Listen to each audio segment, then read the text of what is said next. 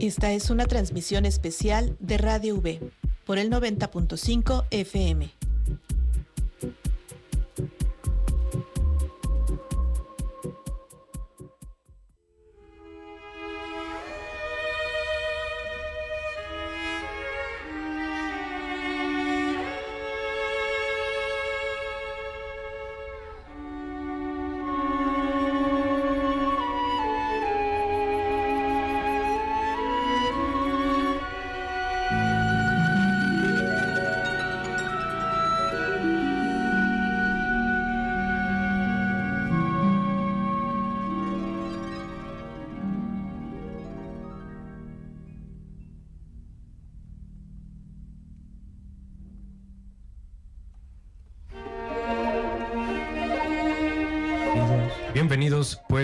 Este espacio ciudadano. Queremos darle la bienvenida a los alumnos del Colegio Preparatorio Jalapa y a su director Luis Manuel González García. Muchas gracias por estar acá, bienvenidos.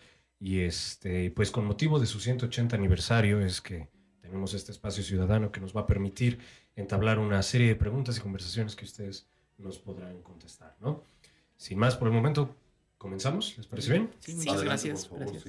Eh, no sé a quién quiera contestarla primero, pero por favor, ¿alguien nos podría compartir una breve historia sobre la fundación del colegio y sus primeros años de existencia? Sí, claro que sí. El Colegio Preparatorio de Jalapa es una de las instituciones educativas más importantes del país porque fue una de las primeras instituciones en ofrecer educación superior pública en este país y que además incluyó entre las personas a las que les ofrecía servicios indígenas y personas pobres. Fíjate, es un dato muy interesante porque además era una escuela pública que se, eh, se fundó promocionado por el, por el general Santa Ana en el año de 1843 y justamente eligieron el 16 de septiembre para que comenzara a funcionar.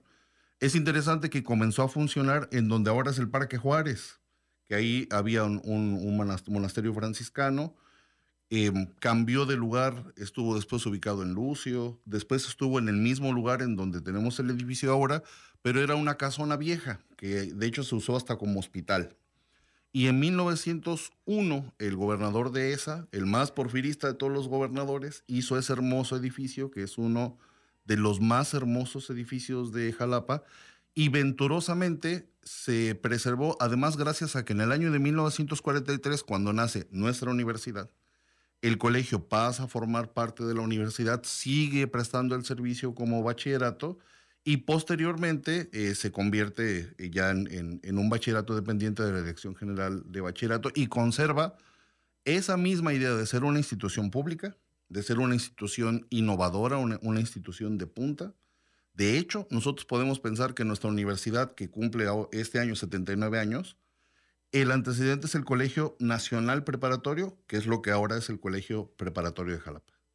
Ok, muy bien. Es, bastante interesante considerando son casi 200 años de, historia y a través de esos años han sucedido ¿no? pues, sucesos tanto nacionales como locales, estatales y demás, ¿no?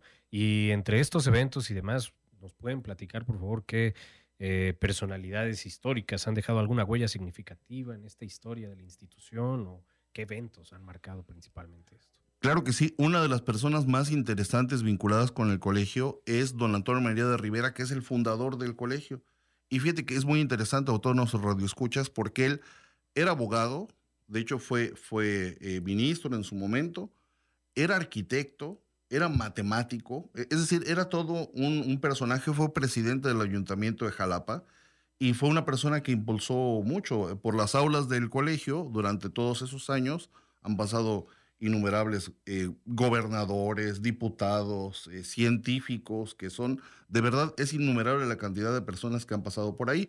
Y es interesante que otro director del colegio fue el renombradísimo poeta Díaz Mirón, quien también ocupó la dirección del plantel, y da idea para la sociedad mexicana y jalapeña qué tan importante ha sido el Colegio Preparatorio de Jalapa y por qué a nosotros nos da mucho gusto poder celebrar 180 años de esa institución y que sigue prestando un servicio educativo, insisto, como escuela pública.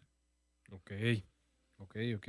¿Y ustedes, chicos, cómo se sienten de ser parte de, esta pues sin duda alguna es una experiencia que te llena de orgullo saber que tu escuela ha sido partícipe de diversos eh, sucesos históricos y que por los pasillos que tú estudias pues pasaron personajes trascendentales no solo para la vida local o estatal, sino nacional o incluso internacional, como bien lo decía el director, el director que fue del colegio, Salvador Díaz Mirón, que también donó parte de su biblioteca y actualmente se conservan algunos de sus ejemplares en la Biblioteca Histórica Librado Basilio.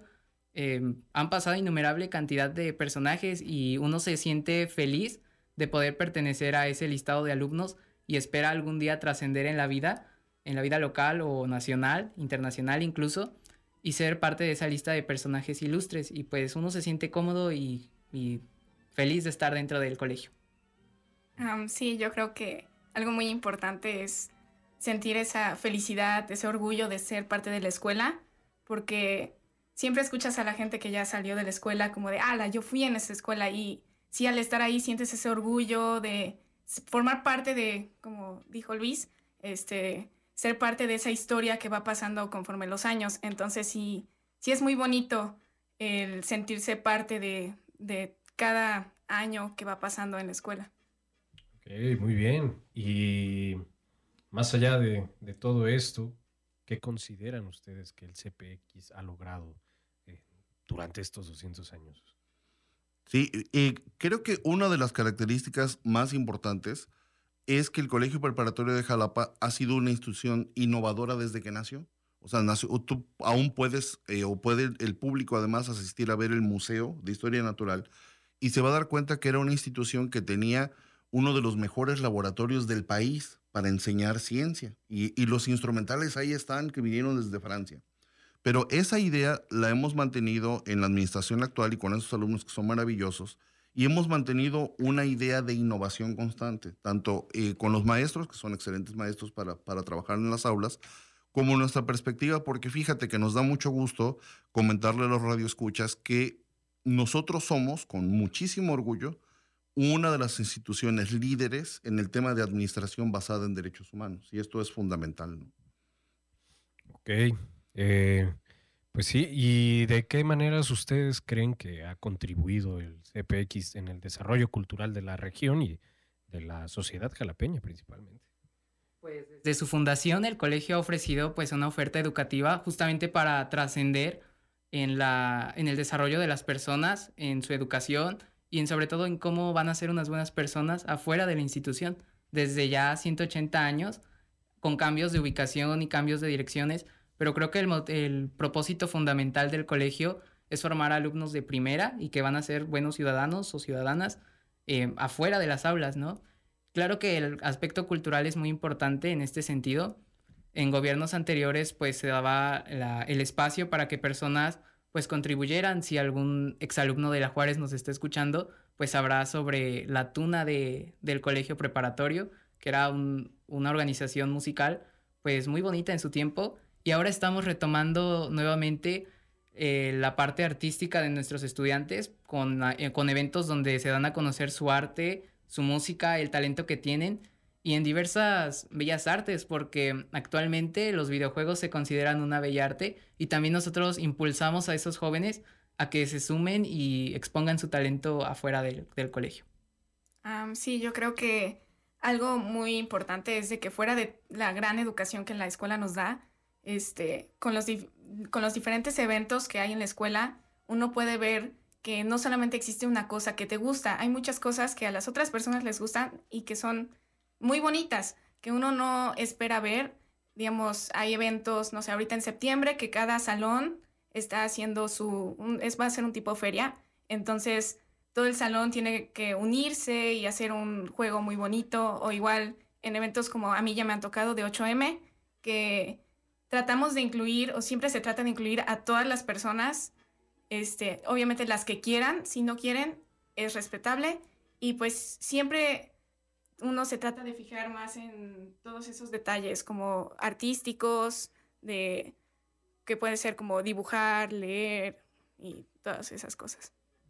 Este, y pues la cultura viene también de la mano con los valores y los derechos humanos, que son un pilar fundamental actualmente en el colegio. Y pues fíjate que estamos muy felices porque de hecho venimos de una jornada electoral que no tiene, acaba de empezar hace tres horas, donde los, los estudiantes se, pues debatieron, dieron sus propuestas para mejorar y ahorita somos la única institución pública del Estado, quiero pensar, que realiza este ejercicio democrático en el que el organismo público local electoral organiza las elecciones para el Consejo Estudiantil y el voto es libre y es secreto y justamente para fortalecer los derechos de nuestra comunidad estudiantil. Ok, pues es, es bastante interesante que mencionen esta idea de, de, la participación estudiantil porque justamente son parte de esta comunidad y justo de, eso va la siguiente pregunta, ¿no? Eh, ustedes, quiero escuchar el punto de vista de ambos de, y el del maestro, de cómo han sentido que a través de estos años la participación del estudiante ha, ha, ha evolucionado de manera académica y de manera cultural en la institución. No sé quién quiere comenzar inicio, cuando tú entras en la escuela, siempre te sientes como que no sabes qué está pasando, este, te sientes hasta cierto punto inseguro de qué está, qué está pasando, porque ves a lo de los otros años y dices, wow, yo quiero ser como ellos, ¿no? Quiero sentirme así de feliz, quiero sentirme así de integrado, pero gracias a el gran ambiente que hay en la escuela, tú puedes ver que es muy sencillo, o sea, todas las personas siempre te van a estar apoyando, ya sean de años más grandes o años más chicos, siempre van a tratar de acobijarte, siempre te van a ayudar para sentirte cómodo, lo más cómodo posible. Entonces, creo que eso es algo muy importante que si tiene la escuela que hasta cierto punto lo hace muy única, uh, fuera de la educación y todo eso, si te hace aceptar a los otros, si te hace ser amable con los otros, te ayuda a aumentar esos valores que hasta cierto punto no sabes que puedes llegar a tener.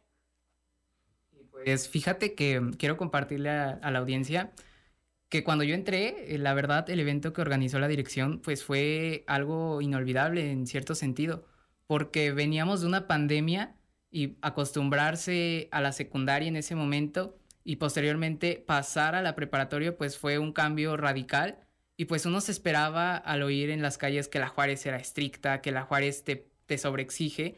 Yo creo, quiero pensar que la Juárez te exige lo que están seguros que puedes lograr, no es que te, no, te explotan, te, te ponen el trabajo que están seguros que los alumnos de ahí lo pueden realizar porque confían en el potencial de todos y todas las, las estudiantes que están en la comunidad.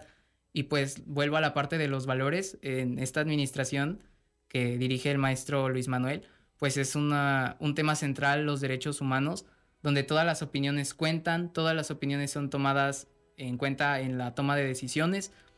Se respetan los diversos puntos de vista, se dan a conocer los talentos que uno tiene y creo que en ese sentido se pone en primer lugar al alumno. Entonces... Ok, y maestro, ¿alguna idea de, del antes, cómo era la comunidad? O sea, ¿cómo ha evolucionado esta comunidad estudiantil? Claro, e, es una muy buena pregunta. Fíjate que hemos intentado hacer lo mismo que hizo don Antonio María de Rivera cuando nació el colegio, mostrar que las escuelas públicas pueden ser buenas escuelas y pueden ser escuelas diferentes. En la escuela hemos establecido un sistema de administración basado en derechos humanos que en términos prácticos significa, por ejemplo, que nosotros, como podrás ver en la, en indumentaria de nuestros alumnos, no exigimos que a fuerza tenga que ser un solo uniforme, sino ellos pueden hacer adaptaciones que van de acuerdo a su personalidad. Nosotros no tenemos ningún problema, al contrario, lo aceptamos y lo, acogemos como algo natural y parte de la personalidad, el largo del cabello, el color del cabello, los accesorios que se quieran colocar. Nosotros no tenemos nada en contra de los piercings, de los tatuajes. Desde luego, eso ocasiona críticas. Es decir, hay quien piensa que las escuelas deben ser diferentes, pero nosotros estamos seguros que para construir la escuela del siglo XXI, primero tiene que ser una escuela incluyente. Y una escuela incluyente tiene que respetar a las personas como son, no, moldearlas a lo que una persona u otras personas quieren que sean. Y ahí es donde a veces se malentiende la cuestión de lo educativo. Educar no quiere decir moldear, educar quiere decir respetar y eso es algo que tenemos que entender. Y esto que te, te platica Hanna, por ejemplo, nosotros tenemos un festival fuertísimo dentro de la escuela, el Día de la Mujer. ¿Y quiénes lo organizan? Solo las mujeres. El director se quita totalmente ese día y ellas son las que toman la, conducción de, del evento eh, tenemos un evento, un festival especial para la comunidad LGTBQI+, dentro de, la institución. No se obliga a nadie, pero se le da el espacio a, a todas las, las, pequeñas microcomunidades que tenemos que conforman nuestra comunidad para que se dé esto que estás oyendo de los alumnos, que ellos se sientan cómodos, que se sientan respetados, que se sientan identificados, porque esa es la base del buen rendimiento escolar y no lo contrario, eh, tratar de, traerlos como si fuera un reformatorio. Esos tiempos ya pasaron. Y seguramente la Juárez los tuvo, ¿eh? O sea, la Juárez debe haber sido en algún momento así, porque en ese momento eso le tocaba. Pero como somos una institución de vanguardia, pues nos toca ahora lo que es opuesto ¿no? Tratar de ser una escuela libre sin que todo el mundo haga lo que quiera, ¿no? Es decir, hay reglas muy claras, hay una estructura muy clara que les permite transitar hacia una civilidad y hacia una ciudadanía plena. Ok, sí, es que creo que es muy importante justamente establecer este, estas distinciones de tolerancia y de, respeto ante todas las comunidades, maneras de expresión y demás. Pero justamente el punto es, es, valía la pena preguntarlo porque definitivamente hace años, eran otros tiempos y incluso pues yo fui parte del CPX, entonces también me tocó este, ser parte de, otras normas, ¿no? Y de otras normativas donde, como bien lo menciona, este, se, pues era lo que tocaba, ¿no? O sea, era lo que tocaba. A mí, a mí estas cosas de llevar el cabello largo y demás ya no me tocaron, pero sin duda alguna creo que son muy importantes. Eh, igual, de igual manera, eh, me gustaría saber cómo en a nivel educativo han sentido que la, que la prepa ha evolucionado, ¿no? Porque la educación va cambiando y las maneras de enseñar van cambiando. El CPX se ha adaptado bien, cómo se sienten los alumnos con estos métodos de educación y demás. Claro, eh, yo creo que ahorita será muy, muy importante escuchar a Luis y escuchar a Hanna, pero fíjate que el elemento más importante que tiene el colegio es, son sus maestros. Los maestros aún maestros que tienen muchos años, muchos, muchos años, son personas increíblemente profesionales y dispuestas a cambiar su práctica profesional. Y esas, eso es lo fundamental, porque no podemos enseñar en el siglo XXI igual que se enseñaba en el siglo XIX. Eso no, eso no puede ser de ninguna manera. Y está totalmente demostrado que la sobreexigencia, o sea, que te lleves tarea para que no duermas y te acuestas a las 4 de la mañana, tampoco rinde frutos. Es mejor que los adolescentes vivan también un poco la adolescencia. Entonces, lo que yo he encontrado es una plantilla docente muy dispuesta a realizar cambios. Los cambios en la educación nunca son inmediatos. O sea, ahorita alguien de los radioescuchas puede decir, oye, pero a mi hijo le siguen pidiendo tarea. Claro, los cambios son paulatinos. Y para que sean durables tienen que ser así, tienen que ser paulatinos. Pero ahora eh, los alumnos creo que aquí pueden platicar ellos cómo se sienten respecto a las clases y creo que hay un sistema que nos permite tener el siguiente resultado 8 de cada 10 de nuestros alumnos que solicitan ingresar a la máxima casa de estudios de Veracruz, nuestra Universidad Veracruzana, logran ingresar. Entonces, eso dice el nivel que, tiene la escuela, ¿no? Sí, yo creo que algo muy importante es sí, darle ese crédito a los maestros que se lo merecen. Sí, conforme pasa el tiempo, te das cuenta su qué tan profesionales son, que sí saben lo que deben enseñar, que es muy importante eso. Y la manera en que lo enseñan es una manera que puedes comprender de diferentes maneras, de, diferentes puntos de vista, el tema que tienes que aprender, ¿no?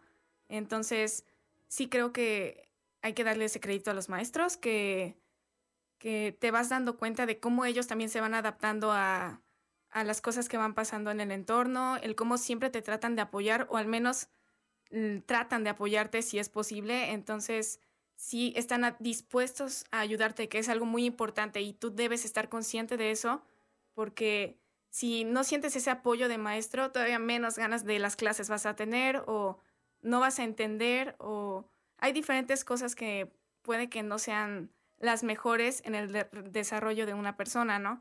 Entonces, este, académicamente hablando, sí sí es importante que, ese, que los maestros te den ese apoyo y lo bueno es que la escuela te brinda maestros que te apoyen, ¿no? Em, pues sí, yo, yo pienso parecido a Hannah. Creo que la educación es una tarea de todos, de todos los factores que nos involucramos, tanto estudiantes como padres de familia y en especial a los maestros, ¿no? Porque em, decía una frase por ahí que la docencia es la, la actividad que va a preparar a las otras actividades, ¿no? Es algo que está forjando los talentos que tiene actualmente nuestra comunidad y como bien lo señalaba Hanna, el que te sientas parte de una comunidad con cercanía de tus maestros, pues te hace que seas un mejor estudiante, tengas un mejor rendimiento académico. Y pues sí, en la comunidad estudiantil y la planilla docente que tenemos en el colegio, pues son maestros y maestras que, que su, su vocación es la enseñanza. Te sientes querido dentro de esa, de esa planilla docente. Existen maestros buenísimos. También habrá alguno que otro, pero yo no, yo no he conocido ninguno.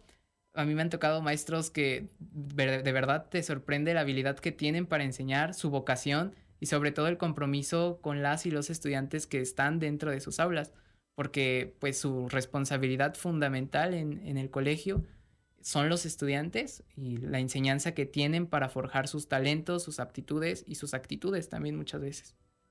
Ok, muy bien. Y justo eh, creo que la entrevista nos lleva también a esta parte de pensar eh, a qué las dificultades que ha sido implementar todo este tipo de cosas, qué desafíos está eh, teniendo el CPX, cómo los van a afrontar. Claro, el primer desafío pues es la resistencia al cambio.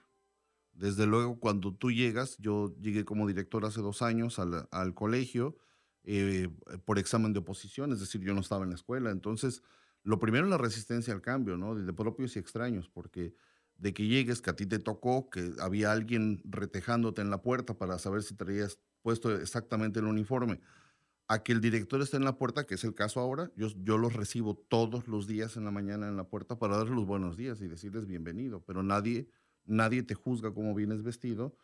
Y hacia adentro y hacia afuera hay quien dice que ahora va a ser un desorden, ya nadie va a estudiar. Entonces, lo primero es establecer credibilidad de que tú puedes darle libertad a los alumnos dentro de un esquema bien estructurado y que ellos van a responder.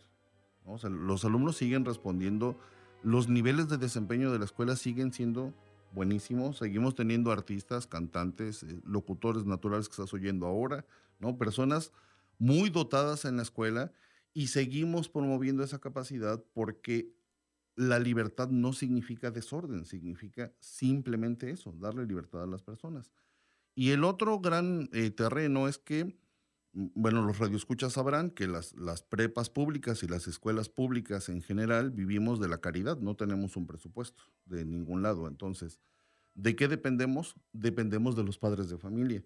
Y fíjate que en ese sentido, uno de los elementos pilar fundamental en el colegio son los padres de familia. Primero porque nos han acompañado en estos cambios, que no es fácil también para el papá decir, bueno, ¿y te dejan entrar con esas greñas? Y que diga, no, pues sí, papá, o sea, me lo respetan, no pasa nada. Entonces, esa es la primera parte. La segunda es que siempre los papás están dispuestos a aportar, ¿no? A, apoyarnos en, lo económico porque realizar cambios en la escuela, te tocaron los baños, tuvimos que cambiar todos los baños porque ya estaban muy viejos, ya estaban feos. Entonces, ese tipo de cambios, ¿por qué son importantes? No solo por lo estético, sino por el mensaje que dan a la comunidad, que le dice que ellos son importantes y además nosotros tenemos todavía otra intención más, señalar que las escuelas públicas pueden ser excelentes escuelas, limpias, bien ordenadas, con todo, todo en su lugar. Y no, no, no, para eso necesitas cobrar la millonada. Ok. ¿Algo, ¿Algo más? Pues quería señalar también la parte de una dificultad. Pues primeramente es la estructura propia del colegio, porque pues bien sabrán los radioescuchas que la Juárez es un edificio de más de 100 años y pues es ya una estructura histórica que se le pueden hacer pequeñas variaciones.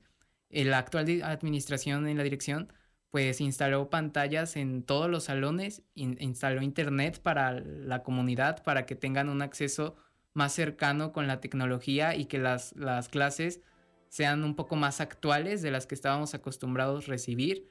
Pero también siento que el edificio pues actualmente tenemos un proyecto del Comité Ambiental donde planeamos eh, implementar áreas verdes dentro del colegio con instalación de jardines verticales. Entonces va a ser un factor crucial, pues el propio colegio, si se tienen las posibilidades para, para poner esos espacios verdes, para hacer una escuela más amigable con el medio ambiente y que sobre todo abrace la posibilidad de, de mitigar los efectos del cambio climático que estamos viviendo actualmente, ¿no?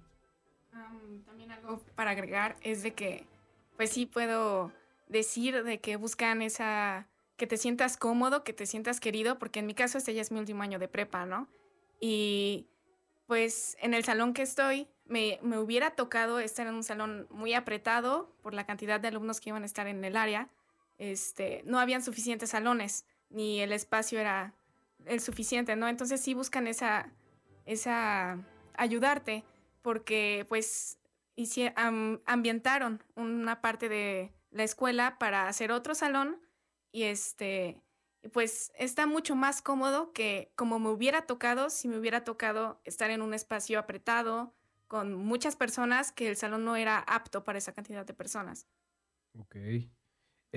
o sea, estamos hablando de que ahora existen, este, pues existe un sistema de valores y de creencias de, de la institución, pero podemos pensar que se ha replicado durante estos 180 años, ha cambiado algo, cuáles son esos valores, eh, consideran que por vivencias de exalumnos que hayan escuchado demás, que, que los valores han cambiado, algo así. Sí, yo, es indispensable que cambien. Como sociedad no somos la misma sociedad del siglo XIX, pero hay algunos elementos de, de, esos, de esos valores, de esa ética interna del colegio que se, que se mantienen. Ser una institución de excelencia educativa, por supuesto que se mantienen. Tratar de, que los alumnos puedan eh, eh, expresar lo mejor de ellos es, un valor que es, es, fundamental y se mantiene. Sí creo que en el tiempo han cambiado algunas, algunas cosas tradicionales que ya estaban muy sedimentadas, ¿no? Por ejemplo, confiarle demasiado a que el uniforme genera un diferencial en lo educativo por sí solo. Por sí solo no genera nada. ¿no? Eh, confiar en que por sí solas reglas muy estrictas que estaban ahí desde el año del caldo, este, que por sí solas funcionan. Eso, no, eso hay que, había que cambiarlo. Entonces creo que la base general de sentirse orgullosos de ser parte de un colegio que es centenario y ya casi lleva va para 200 años, sentir que puedes realizar eh, un, tu máximo esfuerzo, creo que eso, eso se ha mantenido. Y lo demás, felizmente, y de veras que lo, lo subrayo, felizmente ha ido cambiando. Qué bueno. ¿Y cuál creen que pueda ser el legado en el futuro de, de este CPX? O sea, ustedes, por ejemplo.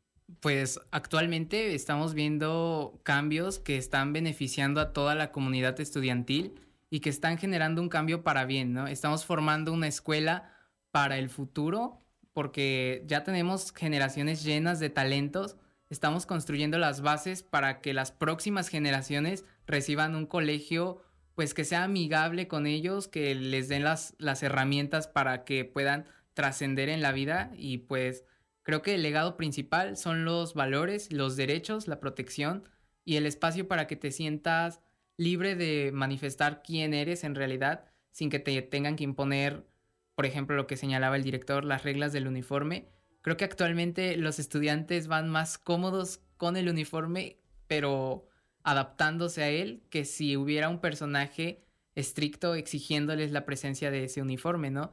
Y pues también lo vemos con, con todos los factores que, que, están en el colegio, cómo se sienten parte de, de esta comunidad y cómo va a ir cambiando a través de los años estos factores.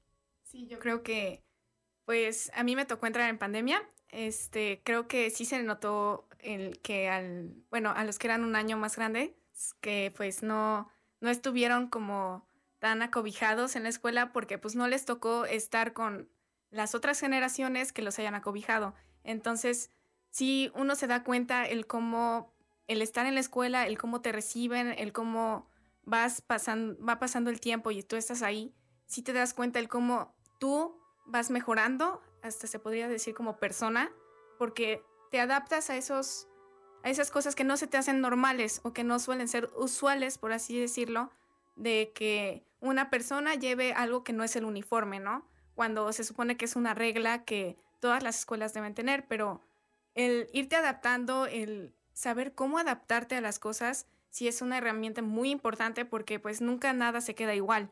Entonces, la, escuela, la manera en que todo el ambiente está este, siendo trabajado y todo eso, sí te hace sentirte como que mejor contigo mismo porque te empiezas a aceptar a ti, empiezas a aceptar a los demás y también les enseñas a los otros a ser así.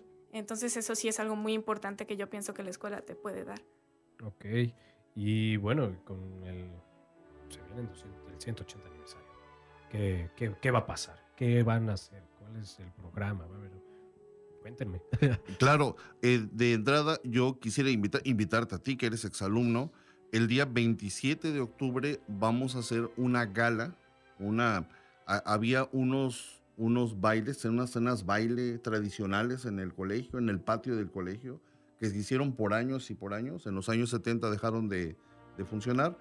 Y vamos a hacer una cena gala de, de, la nostalgia, eh, todos los radioescuchas pueden revisar la página eh, Facebook de nuestro colegio o acudir al colegio para obtener información. Y quisiéramos tener gente de todas las, generaciones, ¿no? Eso, quisiéramos hacer una gran reunión de las generaciones del Colegio Preparatorio de Jalapa en esta gala en donde nos podamos reunir y reafirmar el enorme trabajo, la enorme aportación que a la educación de los jalapeños, los veracruzanos y de México ha hecho el Colegio Preparatorio de Jalapa. Y durante todo el año pasado y este año se va a intensificar, tenemos toda una cartelera de actividades culturales que incluye, por ejemplo, el, turno vespertino hizo una gestión muy interesante para que uno de los conciertos de la Orquesta Sinfónica de Jalapa, parte de nuestra universidad, eh, sea dedicado al 180 aniversario del colegio. Esta es una cosa muy interesante porque es una de las orquestas más importantes del país y del mundo, y que dedique uno de sus conciertos por gestión del maestro eh, el director de la tarde, pues es un detalle muy interesante. Y como ese hay un conjunto de, de, actividades que vamos a ir poniendo en la página Facebook del Colegio Preparatorio de Jalapa para que la comunidad, los egresados, los que no hayan estado en la escuela y quieran conocerla, pues se puedan acercar y, ver de qué se trata ser miembro del Colegio Preparatorio de Jalapa. Ok. ¿Y cómo ven ustedes el, pues, eh, que va a afectar, bueno, que va a influir más bien en el futuro todo, toda esta gestión y no solo la gestión, sino los valores que ustedes van a promover cuando sean exalumnos del CPX y cómo creen que la Juárez va a seguir influyendo en esta sociedad jalapeña y veracruzana? Pues de paz de entrada tenemos los eventos culturales que se realizan año tras año en, nuestra, en nuestro cubito, le decimos los, los estudiantes de ahí.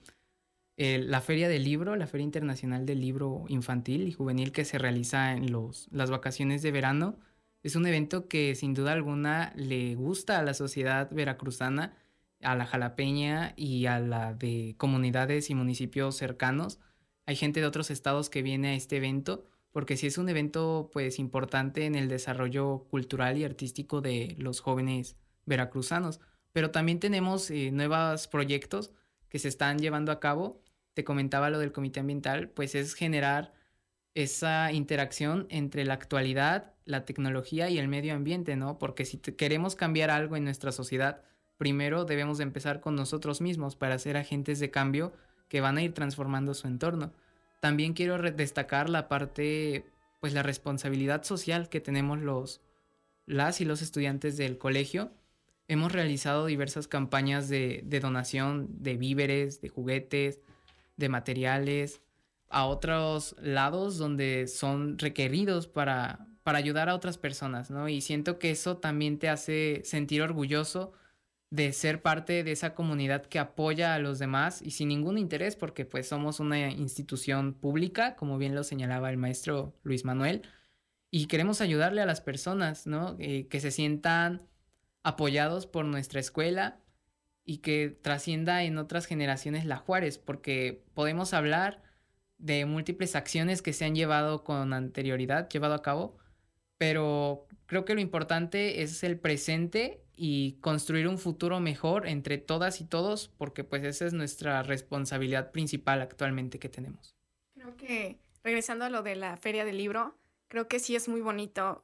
Yo ya he ido, eh, pues ir y ver cómo otras personas también disfrutan de tu escuela, aunque no sea en un ambiente de escuela, es más pues de libros y pues más así de literatura y todo eso, pero sí es muy bonito ver también hay gente egresada que pues va a la escuela a como que revivir esos, esos, esas memorias que pasó ahí y decir, wow, yo de verdad estudié aquí y el ver a la escuela en otro ambiente que no sea escolar, pues sí es muy bonito, ¿no? Y también pues ahora sí que es Jalapa, entonces te encuentras a todas las personas que ni te imaginaste que te ibas a encontrar ahí. Entonces, sí, el encontrarse a los egresados, al encontrarse a personas de otros lados y todo eso, sí te hace decir, wow, esta escuela sí es muy bonita, vale la pena seguir tratando de apoyarla, seguir con ese ambiente, con esa educación que tiene. Entonces yo creo que eso sí es muy importante.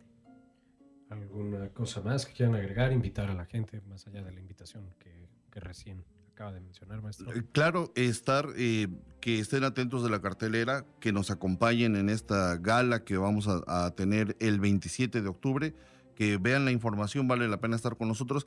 Y añadiría, fíjate que lo que dicen los muchachos, somos ambiciosos, queremos seguir siendo un faro para la educación pública de México otros 180 años. Y para eso, por eso estamos haciendo los cambios ahora que hay que hacer para transformar al colegio y mantenerlo en la punta de la innovación educativa, aunque sea costoso, vale la pena, porque creo que hay que mantener a la Juárez, a nuestra querida Juárez, como ese faro de la educación que ha sido por 180 años y que puede seguir otros 180 todavía. Ok, y no sé, a ver, platíquenme de qué eh, o sea, entiendo el orgullo que sienten ustedes de ser estudiantes, eh, de ustedes ser el dirigente actual, pero las familias, ¿qué sienten? ¿Tienen familia que fue ex, estudiante del CPX? ¿Llegaron por ahí? ¿Por dónde llegaron? ¿Por qué quisieron entrar a la Juárez? Pues en mi caso personal, cuando, desde que era niño, eh, venía yo al centro y en las tardes veía cómo salían los estudiantes de ese edificio, ¿no? Y yo pensaba que incluso que era privada. Muchas personas piensan que la Juárez es una institución privada, pero es por la calidad educativa que tiene, ¿no? Y pues poco a poco te vas dando cuenta de que es una opción increíble para estudiar la preparatoria que sí tiene sus limitaciones eh, en cuanto al espacio, pero te abre las oportunidades académicas de, seguir brillando y exponer tu talento. Y las familias pues son un factor muy importante en la educación. Como bien decía el director, habrá padres de familia que se opongan a los cambios o a las libertades que ofrecemos dentro del colegio. Pero pues es un factor que, que en todo caso limitaría el desarrollo de un estudiante o de una persona en este caso, ¿no? Porque las familias muchas veces tienen valores ya establecidos que pocas veces se ven transformados con el tiempo, pero que creo que se hace un buen trabajo en equipo entre escuela y familia, porque pues la escuela es la segunda casa de, los estudiantes. En la, en la casa pues es el primer lugar donde se enseñan los valores, donde los pones en práctica para después ponerlos en otras escuelas donde estés y posteriormente en la sociedad como tal. Y creo que sí es una parte importantísima la que señalaba el director al inicio del programa, ¿no? Que la escuela se sostiene, es sostenida por, por los padres de familia, por sus donaciones, por lo que ellos dan para, para el desarrollo de actividades, ¿no? Eh, hemos recorrido las generaciones pasadas y la actual, están recorriendo varios puntos de, pues del de estado o incluso de otros estados, pero son gracias al recurso que dan los padres de familia tenemos jóvenes, en mi caso en particular, que podemos salir a eventos culturales o científicos gracias al apoyo de los padres de familia y pues también a la motivación que me da mi familia. Este, un saludo muy especial si, si me están escuchando ahorita. Em, pues sí, es un factor clave que te llena de aliento, te apoya en todas las decisiones, te da ánimos para continuar en la tarea. A veces la dejas a la última hora, ¿no?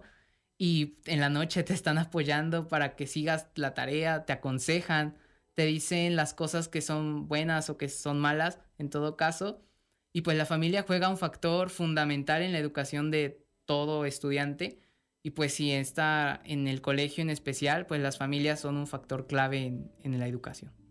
Sí, yo creo que algo muy importante que he notado y pues que maestros nos han dicho de que la mayoría de los estudiantes ahí tenemos el apoyo de nuestros papás, ¿no? O de algún familiar cercano.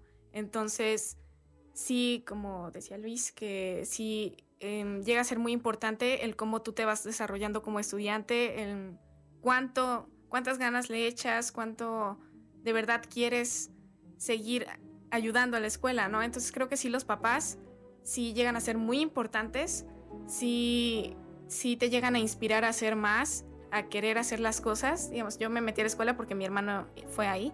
Entonces me di cuenta que la verdad la escuela sí valía la pena, que disfrutabas estar ahí, que aprendías las cosas y que no te sobreexplotaban, ¿no? Que te, que te dicen las cosas, te hacen hacer las cosas que necesitas hacer y saben que puedes hacer. No te van a exigir cosas que no debes hacer, ¿no? O no deberías o no puedes. Entonces, si los papás están conscientes de eso, los familiares, y saben que pues tú, aunque ahora sí que estés matándote ahí estudiando para pasar un examen, saben que lo puedes hacer y dejan a la escuela hacerlo, ¿no? Porque quieren algo mejor para ti. Entonces sí es algo que muchos alumnos de la escuela tienen, el apoyo de la familia y pues esos aspectos. Claro. Eh, eh, fíjate que eh, para todos nuestros radioescuchos, un dato curioso, hace poco vino a la dirección un abuelo de uno de los, de los alumnos y encontramos que había detrás de ese alumno al menos cinco generaciones en la familia que habían ido a la Juárez. O sea, después del abuelo, el abuelo del abuelo, o sea, el tatarabuelo, había sido alumno de la Juárez y ahora el alumno estaba en clase. Entonces decía, yo vengo a ver porque yo fui alumno y mi papá fue alumno y mi abuelo fue alumno de...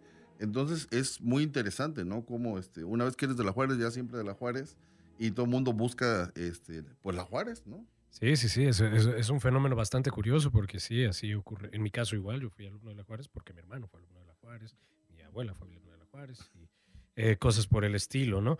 Pero, y por ejemplo, eh, a mí me parecía muy curioso antes cómo era, la, y aquí iba mi pregunta, ¿no? De cómo es su relación como alumnos de la Juárez con otras instituciones, ¿no? Porque en mis tiempos, sí era, no, no había, pero era una distinción muy clara, ¿no? Y justamente, y era muy notoria por los uniformes, y era muy notoria por, por todo esto, ¿no? Porque andábamos una mancha verde por acá, una mancha azul por acá, una mancha café por acá, y andaban por todos lados. Pero ustedes, ¿cómo se relacionan con otras instituciones? Pues principalmente eh, somos los estudiantes los que tenemos esas relaciones con, con algunos estudiantes de otras escuelas fuera de... Y no es algo, como lo mencionabas, que sea una rivalidad, por así decirlo, entre otras escuelas o unas distinciones, sino que más bien pues sabemos cómo llevarla entre las escuelas. Claro que en todo siempre se va a querer ser el mejor, ¿no? Y pues eso es lo que ha sido factor en toda la historia de la Juárez con otras eh, instituciones media superior, como la Oficial B, el artículo tercero, la Constitución, Antonio María de Rivera, pues sí es un factor que, que influye, ¿no? Y muchas veces eh, convergen esas escuelas en un lugar pues céntrico, que sería el Parque Juárez o los lagos. Muchos estudiantes después de clases se van a, a estos lugares a recrearse, ¿no? Y pues es en estos espacios donde se tienen esas interacciones. No hay una rivalidad de confrontar escuela contra escuela, pero sí hay una buena relación. Eh, hay una rivalidad escuela contra escuela únicamente en los fines académicos, ¿no? Que es donde demuestran el potencial que tienen dentro de esas escuelas y es algo que motiva a las comunidades estudiantiles de seguir siendo los mejores. Em, se ganan premios. Eh, personalmente he ganado eh, distinciones en Olimpiadas de Conocimiento o en concursos y que ponen en alto al, a la institución, ¿no? Pero también debe, seguramente deben de haber muchos más que han ganado para sus propias escuelas y pues tener el talento que se tienen en otras instituciones, porque si bien hay instituciones que son buenísimas en lo académico, hay otras más que son buenísimas en, en lo deportivo o en lo artístico, ¿no? Y eso es una parte fundamental en el desarrollo de toda sociedad, que cada integrante de esa sociedad pues de a conocer lo que puede lograr, lo que sabe y no forzosamente estancarse en lo académico, ¿no? Yo creo que la rivalidad existiría más que nada en los ambientes que hay entre las escuelas, porque digamos, yo diría que sí existe un tipo de rivalidad entre la Juárez de la mañana y de la tarde. Porque si nosotros, bueno, al menos yo en lo personal sí digo así de no, es que los de la tarde, ¿no? Como que ellos no, no, no, pues no, ellos se, ven tristes, ¿no? Pero yo creo que igual es lo mismo de, de que, de que está, ajá, ellos, digamos, no tienen la libertad del uniforme, ¿no? Entonces, pues se ven más, más como que...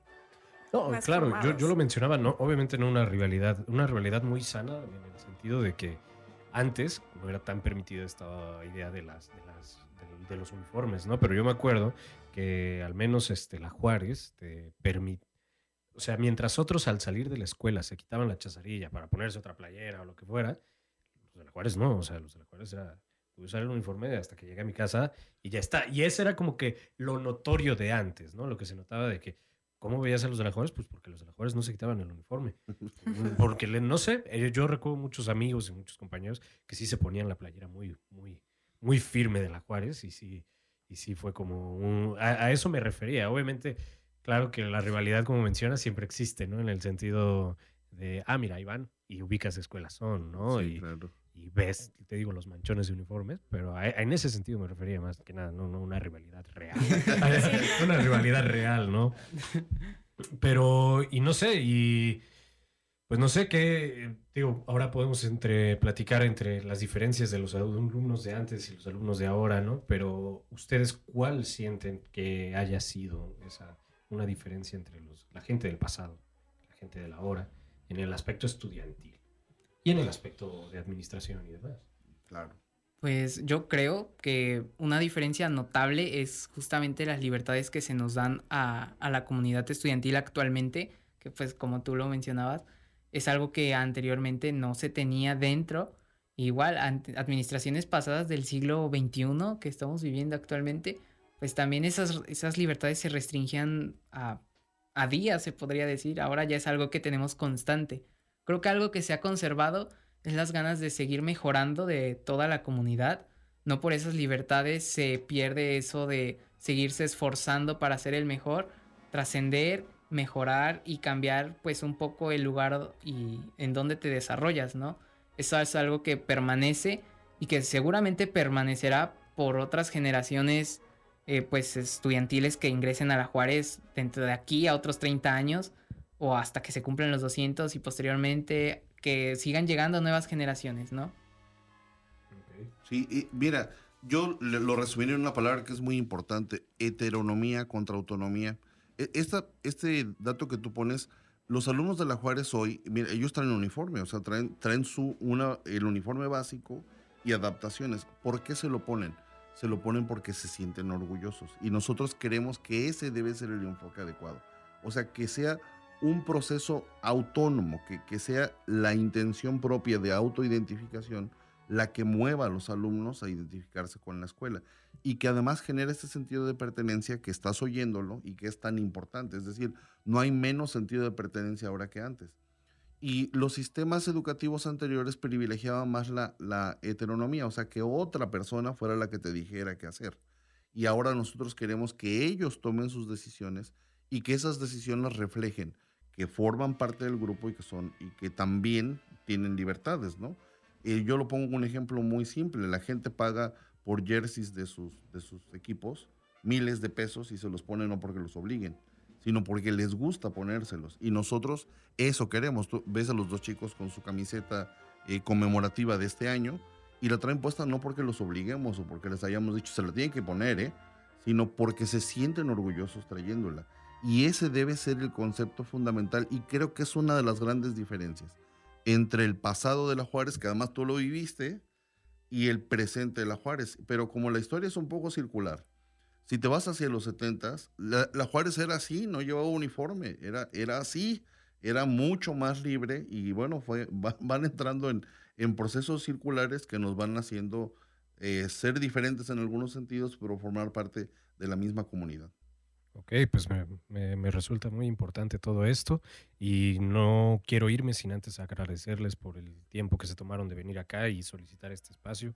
Espero se hayan sentido bien y cómodos en esta, en esta la Universidad Veracruzana y esperamos tenerlos nuevamente. Las puertas son abiertas para ustedes. Entonces, pues nada, quiero eh, agradecerles eso y pues desearle un muy bonito aniversario y que la pasen muy, muy, muy bien.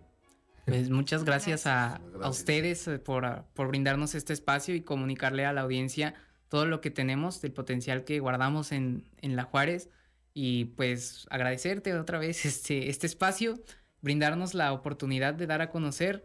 Y pues nada, muchísimas gracias al, al Radio Universidad Veracruzana por este espacio que se nos dio para transmitir. Un agradecimiento especial al jefe del departamento y a servidor.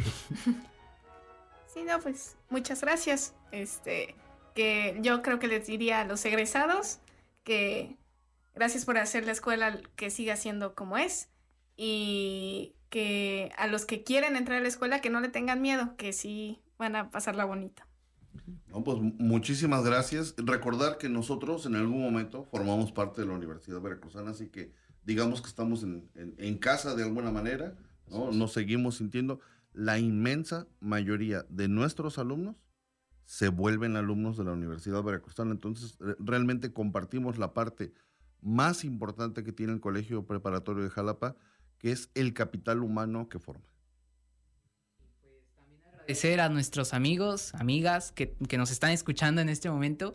Es el receso este, de actividades escolares y que se están dando la oportunidad de escucharnos en la escuela, a nuestras familias, a nuestros conocidos que pues se sienten orgullosos de que nuestros talentos sean tomados en cuenta en este tipo de actividades y pues sin duda alguna es algo que te llena te llena como sentimentalmente el saberte, sentirte apoyado por, tu familia. Un saludo a, mi mamá y a, mis abuelitos y a mis amigas que me están escuchando.